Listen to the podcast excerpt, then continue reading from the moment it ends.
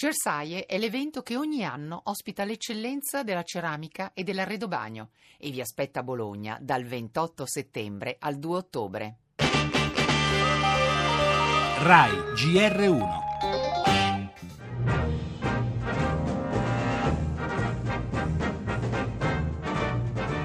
Ah, bravo, Mistico. Così oltre al ricovero tu gli fai le analisi, i sondaggi, le ricerche, vero? Sì, però- E chi le paga? Le paghi tu? Quando sai che la mutua a me non mi rimborsa neanche il canale dei regolisti. Allora cosa dobbiamo E fare? allora che dobbiamo fare? Dobbiamo cercare di mandarvi via, no? Federico, ma E ormai... che ormai? Ma è possibile che vi devo insegnare tutto io?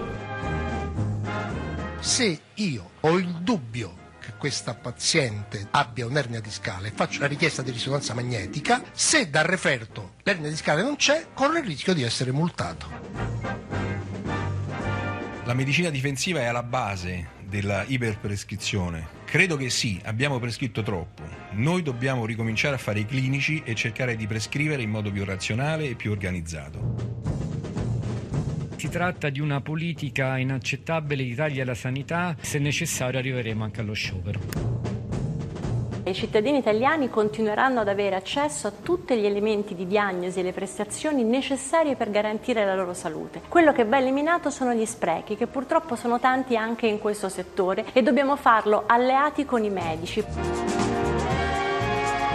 Tenta la strada della conciliazione il ministro Beatrice Lorenzin dopo il decreto del Ministero della Salute che contiene la lista delle 208 prestazioni a rischio inappropriatezza, i famigerati esami ritenuti di troppo. C'è un clima di rivolta tra i medici preoccupati dalla inevitabile gimcana tra la necessità di tutelare la salute dei pazienti anche con accertamenti preventivi, il rischio cause se qualcosa va storto e ora la possibilità di incorrere in qualche multa se un non meglio identificato qualcuno stabilisce che quell'esame era inutile. I camici bianchi minacciano lo sciopero, abbiamo sentito il segretario CGL della Medici Cozza, eppure qualche medico riconosce che ci sono stati abusi e sprechi, un settore, quello della sanità, delicato e centrale per la vita di noi tutti, che ancora fatica a trovare il giusto equilibrio tra tutela dei malati, lotta agli sprechi e perché no, al malcostume.